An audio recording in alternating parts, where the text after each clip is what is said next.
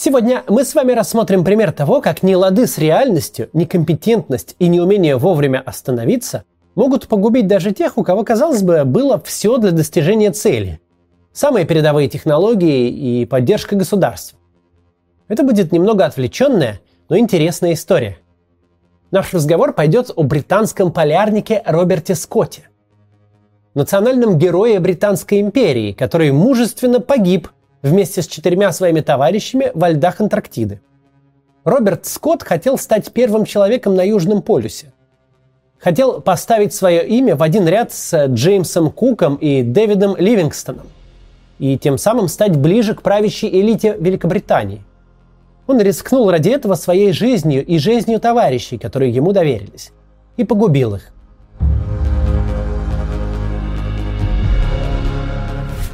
Антарктида – это огромная ледяная пустыня.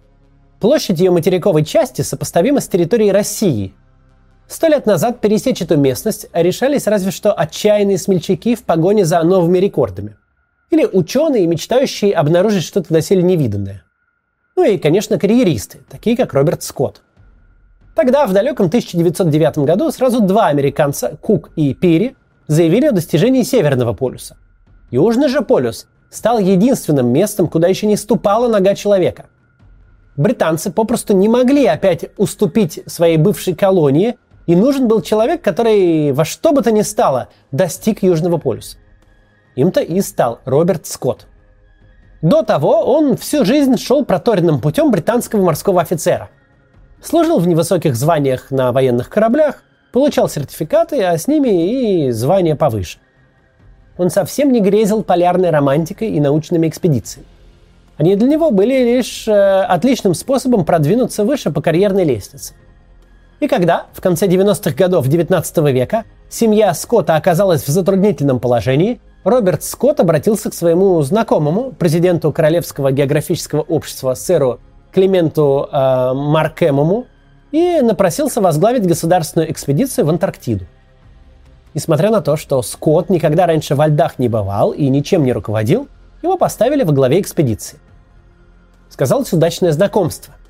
Это первая за долгие десятилетия научная экспедиция британцев в Антарктиде называлась Discovery. Британцы хотели возобновить исследование необитаемого континента и начать разведывать дорогу к Южному полюсу.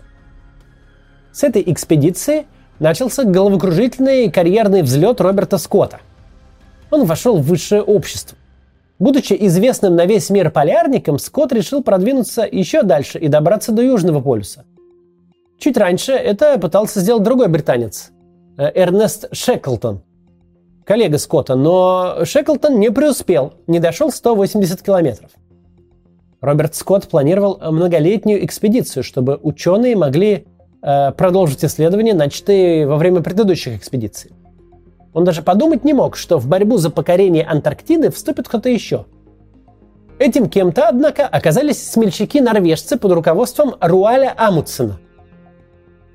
Планы Скотта э, спокойно провести в Антарктиде несколько зим и после одной из них добраться таки до Южного полюса буквально рассыпались. Британец вынужден был считаться с внезапным соперником. Ведь на кону стояла честь британской короны – но кто такой был э, вообще этот Руаль Амутсен? Более разных людей, чем Амутсен и Скотт, трудно себе представить. Амутсен грезил льдами. Его вдохновляли достижения полярников-соотечественников. Например, э, Фритьефа Нансена, э, который стал первым, кто пересек Гренландию на лыжах. Амутсен бросил университет, где учился на медика, и вместо того выучился на штурмана – много лет он целенаправленно готовился к карьере арктического путешественника-рекордсмена. Два года он провел с эскимосами, учась выживать в суровых полярных условиях. Ходил в пешие походы по плоскогорьям Норвегии. Потеряв возможность добраться до Северного полюса первым, Амундсен решил изменить цель путешествия и покорить последний неоткрытый кусок Земли – Южный полюс. Об экспедиции Скотта тогда уже говорил весь мир – Амутсен решил не подстегивать конкурента раньше времени и не нервировать кредиторов. Он даже дом заложил ради своей экспедиции и до последнего продолжал делать вид, что собирается идти к Северному полюсу. Вот такой человек стал неожиданным конкурентом Скотта. принято считать, что именно он стал косвенной причиной его гибели. О том, почему так вышло, мы поговорим после небольшой рекламы.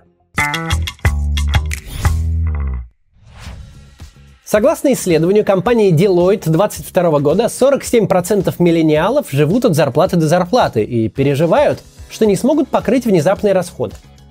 Сейчас важно, как никогда, иметь стабильную и прибыльную профессию, которая позволит откладывать и создать ту самую финансовую подушку безопасности. Хорошо бы еще и при этом не ходить в офис, а работать удаленно из любой точки мира.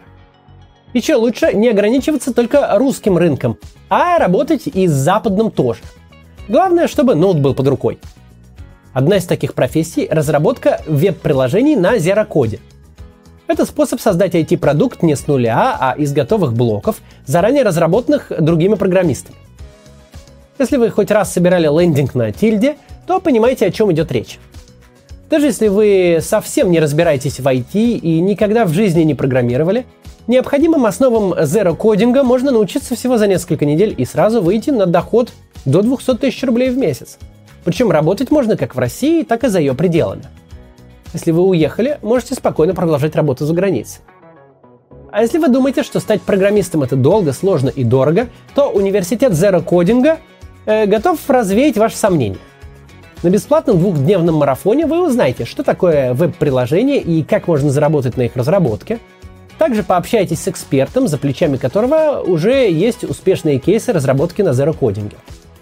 Марафон бесплатный, так что спокойно регистрируйтесь по ссылке в описании и узнайте, подходит ли профессия зеро-кодинга лично вам.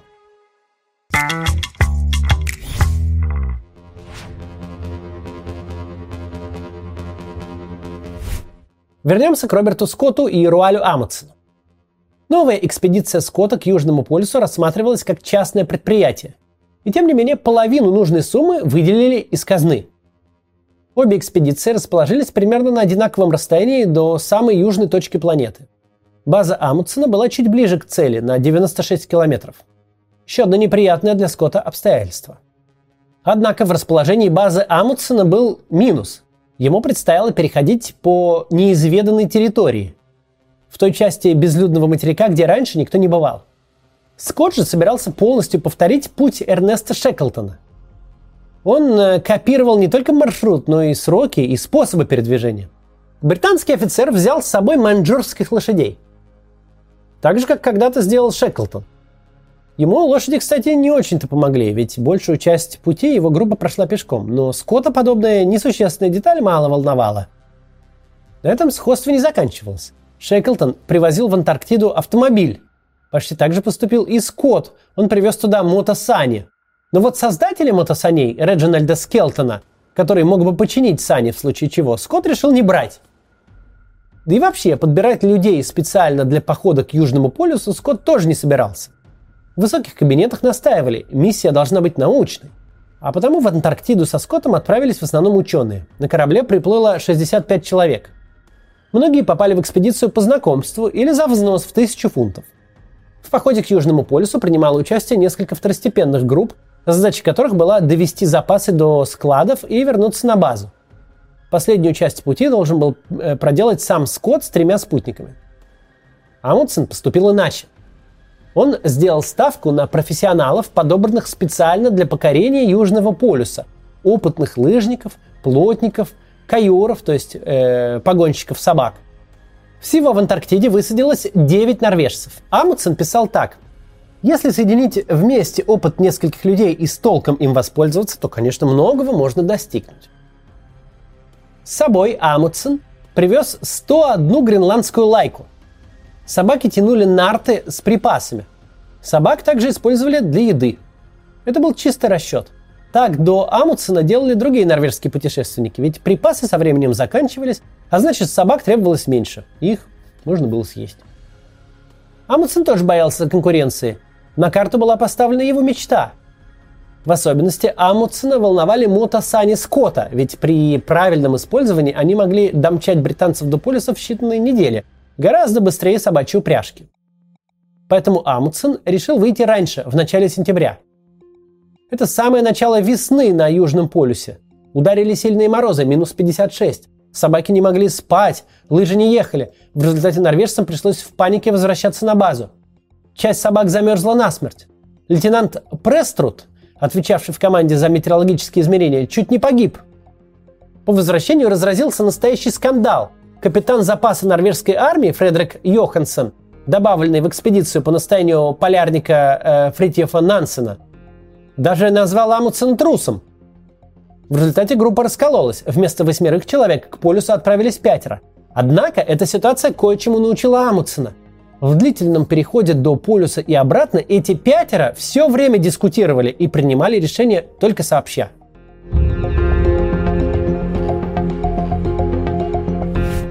Скотт был убежден в успехе миссии. Ну и правда, что могло пойти не так? Ведь у других же получилось. Правда, почти получилось. Но это детали. На деле все пошло не так с самого первого дня.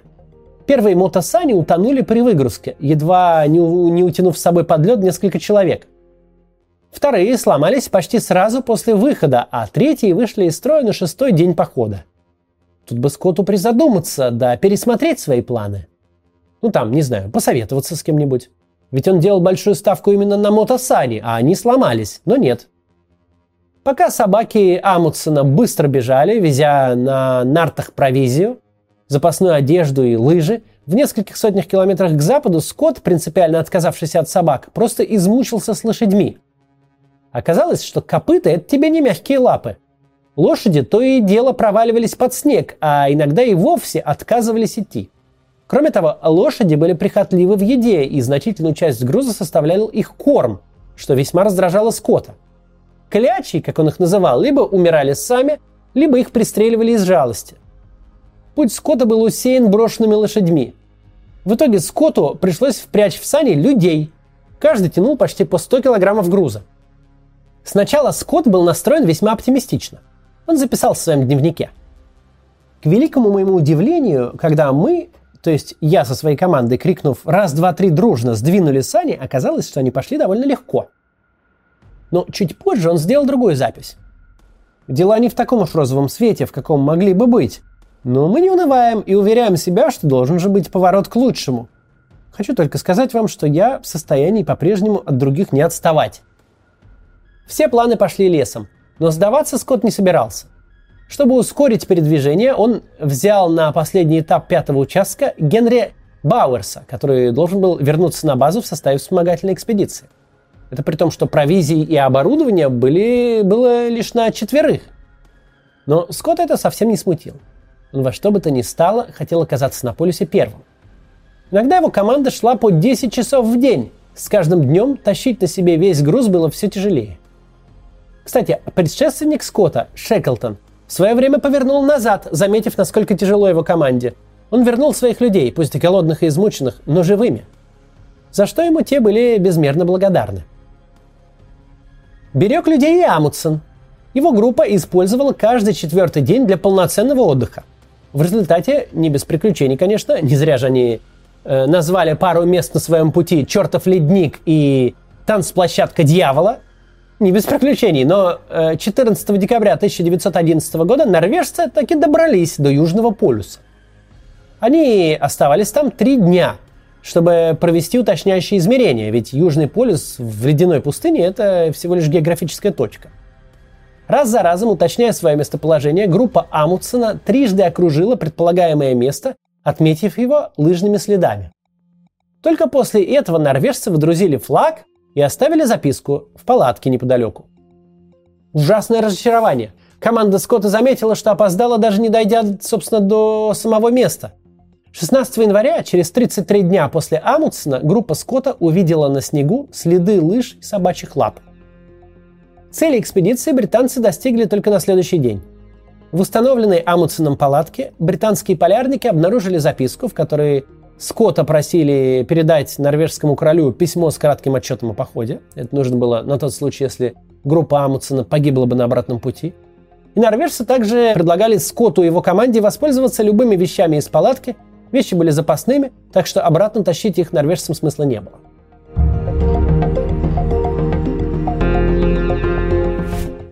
Роберт Скотт был в отчаянии. Он был уверен, что группа Амутсона нашла более легкий путь.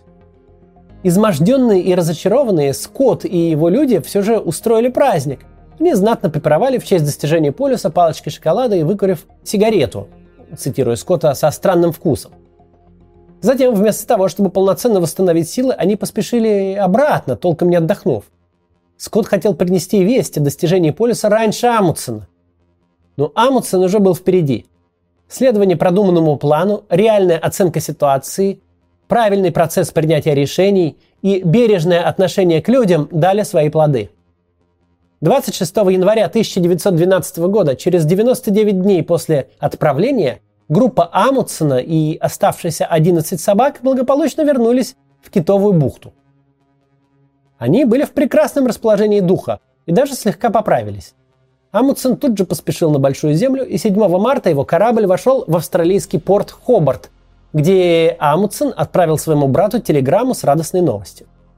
Весь мир ждал победы Скотта, и в тот же день индийская англоязычная газета The Tribune выпустила статью под заголовком «Дерзкий британский исследователь открыл Южный полюс», а газета Kingston Daily Freeman пошла еще дальше и объявила Скотта прям первым человеком, достигшим Южного полюса. В обеих статьях Амундсен упоминался лишь как источник сообщения. Но что в этот день делала группа Роберта Скотта? Британский исследователь написал в своем дневнике, что дела совсем плохи. Команда продолжала тянуть на себе весь груз. Они были на грани истощения и мечтали только о том, чтобы наесться. Группе Скотта не хватало не только еды, но и топлива для обогрева и готовки. Приходилось серьезно экономить. Скотт продолжал жаловаться на свои злоключения страницам дневника и винить э, во всех бедах это ужасное место. За три недели до того, как газеты объявили о победе Скотта, 17 февраля, после серьезной травмы от падения, скончался первый участник похода Эдгар Эванс, военный и давний знакомый Скотта. 16 или 17 марта, когда капитан уже потерял счет дням, погиб ветеран Бурской войны Лоуренс Оутс, которому Скотт изначально не очень-то и нравился. Оутс отморозил себе ноги. Каждый шаг давался ему с невыносимой болью. Он хотел умереть, но товарищи каждый раз уговаривали его идти дальше. В тот день Оутс вышел из палатки со словами «Пойду пройдусь, может быть, не скоро вернусь». И не вернулся. Ледяная пустыня засосала Скотта. Положение было отчаянным, но остановиться он уже не мог. Скотт поставил себя в безвыходное положение. Ему только оставалось, что идти – можно было, конечно, отправить кого-то из группы за помощью или хотя бы за припасами, как в свое время сделал э, Шеклтон. Но Скотт уже довел себя и людей до такого состояния, что мир за тонкими стенами палатки казался враждебным. Им казалось, что сама Антарктида была против них. Снежные бури то и дело останавливали и без того медленное продвижение. 19 марта оставшиеся трое, Роберт Скотт, научный руководитель экспедиции Эдвард Уилсон и пятая нога Бауэрс, разбили свой последний лагерь. До склада одной тонны, названной так по весу заложенных там припасов, было всего 18 километров. Но британцам уже было не суждено до него добраться. Смертельную шутку сыграло э, принятое ранее решение Скотта заложить склад ближе к базе, в 50 километрах от запланированного места. Тогда Скотт не послушал Оутса, отвечавшего за лошадей. Тот предлагал сразу застрелить лошадей, пополнить запасы конины и разместить склад ближе, Э, к Южному полюсу. Но Скотт отказался. Он хотел сохранить лошадей для будущего похода. Последняя запись в дневнике Скотта 29 марта гласит «С 21 числа свирепствовал непрерывный шторм. 20 у нас было топливо на две чашки чая на каждого и на два дня сухой пищи. Каждый день мы были готовы идти, но нет возможности выйти из палатки, так как несет и крутит снег, не думаю, что мы теперь могли бы еще на что-то надеяться. Выдержим до конца. Мы, понятно, все слабеем, и конец не может быть далек. Жаль, конечно, но вряд ли я смогу что-либо написать еще. Ради бога, позаботьтесь о наших близких. Спасательная группа во главе с военным врачом Эдвардом Аткинсоном обнаружила тела в палатке только по прошествии полярной ночи 12 ноября. Спальный мешок Скотта был расстегнут. Скорее всего, он умер последним. Палатку опустили на тела, соорудили над ними пирамиду из снега и увенчали крестом из лыж.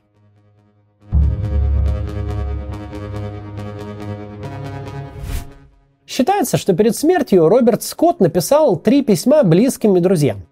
В одном из них к адмиралу сэру Фрэнсису Бриджману Э, Скотт писал, в конце концов, мы подали неплохой пример соотечественникам, и даже если не достигли цели первыми, то, по крайней мере, проявили себя мужчинами. Герой, не иначе. Таким его и представляли долгие десятилетия. Вот только если электрику пришлось героически лезть в огонь, спасая уборщицу из горящего склада, а кто в этом виноват? Не сам ли электрик, забивший на искрящуюся проводку и попросивший знакомого из технадзора по дружбе закрыть глаза на халатность? Скотт облажался с самого начала. Но, не желая признавать этого, он продолжал вести своих людей к цели, которая с каждым днем становилась все менее достижимой. Он продолжал гнать себя и людей даже тогда, когда уже стало очевидно, что первыми им не быть. Скотт чересчур проложился на, как ему казалось, проверенные методы, не смог адекватно оценить ситуацию и не пожелал отступать, несмотря на провал. Его неадекватная оценка собственных возможностей и желание победить любой ценой привели его, а вместе с ним и его людей к гибели. Его люди, некоторые из которых, например, Оутс, по первости пытались спорить и указывать на явно неудачные решения – но их замечания словно натыкались на глухую стену. И вскоре они замолчали. Некому было им сказать, мужики, ваш капитан не вывозит, его план давно провалился, а другого у него явно не будет. Берите жизнь и будущее в свои руки. Некому было их встряхнуть. И они пошли на дно антарктических снегов вместе со своим капитаном. У Роберта Скотта получилось вписать свое имя в историю, как не вышло это у Шеклтона. Но Шеклтон выжил и спас своих людей – Амундсен достиг Южного полюса, и тоже все остались живы. А что Роберт Скотт? А Роберт Скотт умер напрасной смертью, забрав команду с собой в могилу. До завтра.